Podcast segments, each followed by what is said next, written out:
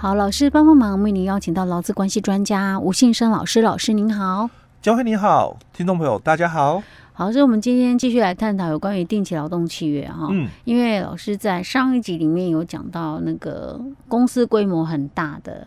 这种呃企业，嘿，他可能常常需要有一些呃，就是替代职务代理人，对。那如果今天假设我是先来带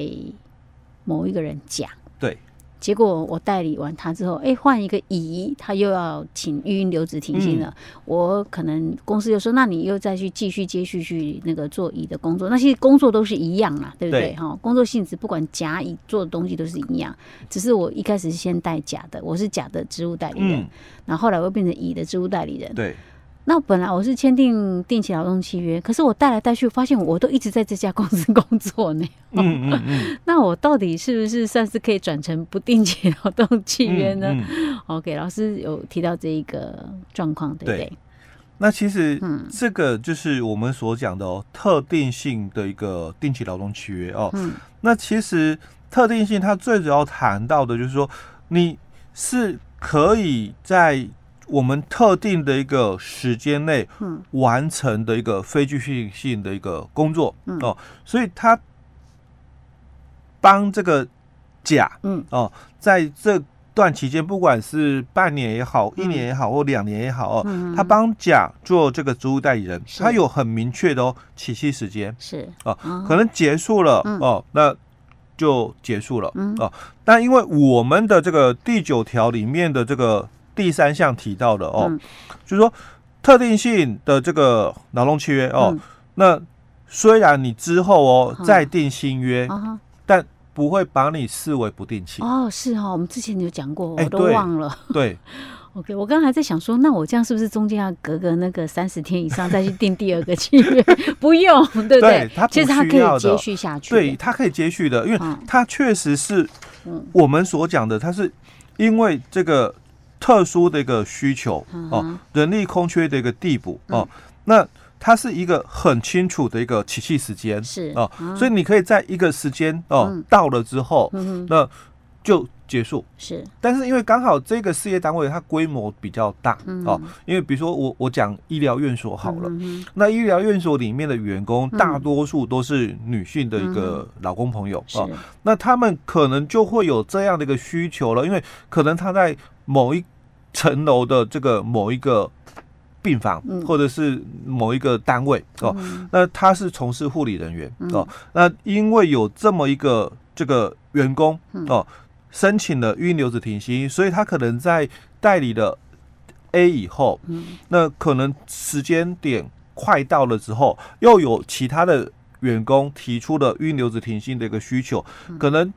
医院也会跟他提啊，你可不可以就晚一点哦，再提出申请？因为刚好这个这个 A 啊，哦，他这个这个代理完了，代理完了，那我就让这个职务代理人哦，这个衔接做你的这个职务代理人哦，那他都是属于就是我们讲的哦，他是很明确的起訖时间都有。那他的工作确实是属于人力递补的一个部分哦。那虽然他之后。哦，换了很多份的这个定期的一个劳动契约哦，嗯、那它也不会变成是不定期。OK，好，所以像这种状况没有争议啊。哎、欸，对，OK，这是属于刚刚呃，就是我们之前有谈到的有关于那种像这种属于职务代理人性质的部分，嗯的解释哈。哎、对，是老师，那还有其他？那我们接着再看哦，嗯、这个。非经常性业务，或者是配合这个淡旺季的这个客户的一个需求里面哦，嗯，其实我们在这个八十七年的一个解释令里面哦，他也谈到了所谓的这个季节性的一个认定，嗯，哦，那他也谈到了，就是说像这个有些的这个食品的一个加工厂啊，它可能也有所谓的特定的一个期间哦，比如说这个，因为我是水果的一个。产季嘛，农产品对，那我我就有所谓的这个季节性哦，嗯，所以我可能在某一段时间哦，因为我有这个农产品的一个采购的一个部分，嗯，所以我必须在那一个时段哦，我要赶快处理这个加工的一个问题哦，那我可不可以来签订哦这个所谓的这个季节性的一个定期劳动契约？哦？那因为因应哦这个市场的一个需求哦，嗯、那我们是属于这个食品的一个部分嘛哦，嗯、那所以哦，我可不可以来招募这样的一个定期的这个这个劳动契约哦？嗯、那我们这个劳动会他就说了哦，假如你是因为刚刚谈到的，因为这个农产品有这个季节性的一个部分哦，嗯、那你可以签订这个所谓的季节性的一个定期契约。是。那如果你是因为市场的一个需求哦，嗯、那你一样做食品的哦，嗯、那你可能做其他的，比如说果汁的一个生产哦，嗯、那因为这个果汁哦哦，他就解释了、哦，他说这个果汁哦，并不是哦不可以储存的一个产品哦，嗯、那你这个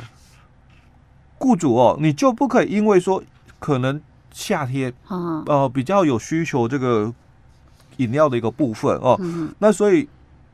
产值哦、嗯、比较大，所以我就用那种季节性的哎，我就招募比较多人嘛。嗯、那冬天到了啊，比较少，比较少少嘛，需求少哦，嗯、所以啊，我我我可不可以跟这这些老公哦、嗯、也签这个定期的这个劳动契约？哦、所以像这种不行，哎，这种就它就不行了、哦，因为像那种类似罐头类的，你是属于可以保存的，嗯。那他就谈到了，因为这个是收购马上要处理的，嗯哦，那你就可以依据哦这个季节性的一个问题哦，因为它可能是我在产值的时候，我们才会生产这些农产品的一个加工是啊、哦，但是如果你是属于一般的因应市场需求的，对，那你不可以因为我现在有淡旺季哦，啊、那我要谈的就是。在我们的食品业以外哦，嗯、我们也有很多的制造业，嗯、因为有订单的一个需求，嗯、突然有一些单子了，是。可是我本来没有跟这些客户签约，因为可能是临时的一个单子而已。嗯、那我可不可以来签订哦，定期劳动契约？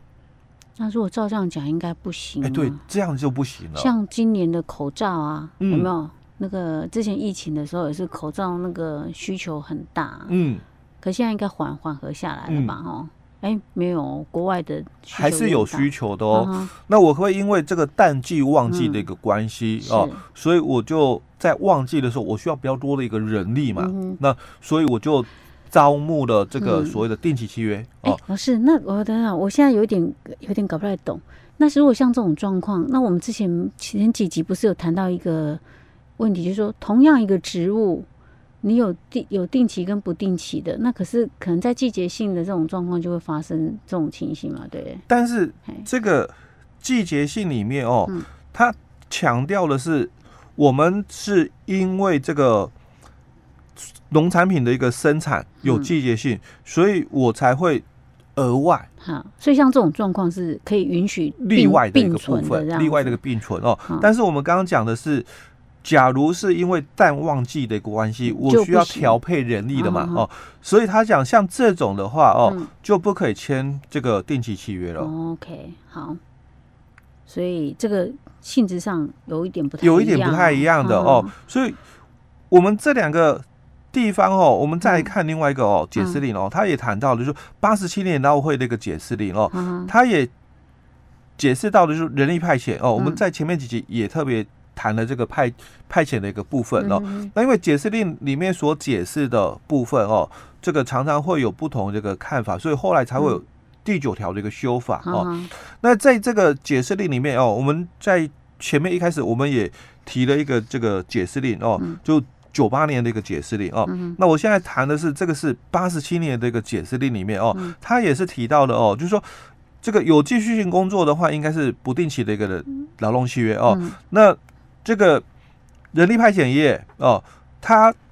这个做这个人力派遣哦，就是他这个主要的一个经常性的一个业务哦，嗯、所以他也提到了不能够配合客户的一个需求，嗯、那跟这个老公去签订哦这个定期契约哦，嗯、所以所谓的这个经常性的一个业务哦，嗯、你你就不可以来签定期契约了哦，所以虽然我们有提到这个刚刚。佳慧在提论的哦，就是说因应市场需求啊，嗯，那我说我现在是旺季啊，我可不可以因为这个这个临时需要人力哦，那我跟他签定期契约，因为我有临时需要人力，嗯，哦，所以你不能够说，因为我现在临时需要人力，所以我跟人家来签这个定期劳动契约。嗯，你的这个业务，嗯，你你有所谓的，刚刚佳慧提到一个点，我有这个 A 工 A 员工，他是属于不定期的，但是因为我现在有临时需要的这个人力，我可不可以跟这个 B 员工来签这个定期？哦，所以这个解释令里面就特别去强调了，你不可以因为这个临时需要的一个人力，那你就跟人家签哦，这个这个定定期契约哦。虽然我们在细则第六条里面有针对有季节性的一个部分哦去做解释，他强调了受季节性原料材料来源哦，或者是市场销售影响的一个非继续性工作哦，但其实这一个部分哦。主管机关的一个看法里面哦，我们最主要看的在于是这个原料的一个来源，农产品加工，所以你农产品一定在这个当下产生的哦，生产出来的哦，所以你才会有这个需求是。哦。但是因为你是业务性质的一个临时需要的话哦，那这个部分因为在你的事业单位里面，嗯。这个业务性质是你。主要的经营项目，主要是属于经常性工作对。业务了。那你不可以因为说人力市场的一个需求哦，那所以我跟他签这个定期契约了。是 OK，不过我在想，这个一定会有很多人就会会会搞不清楚。哎，对，所以有些时候可能有时候还是会有一些模棱两可的地方啊。所以我们为了避免哦，就是说这个雇主哦，嗯，规避这个责任，嗯，哦，就。跟你关系结束了嘛？定期契约跟你关系结束了，那我就不用再付任何的一个费用哦，所以我们才会有第九条这个规范出来哦，就保护我们的这个劳工朋友。嗯，OK，好，老师，我们今天先讲到这里喽。好。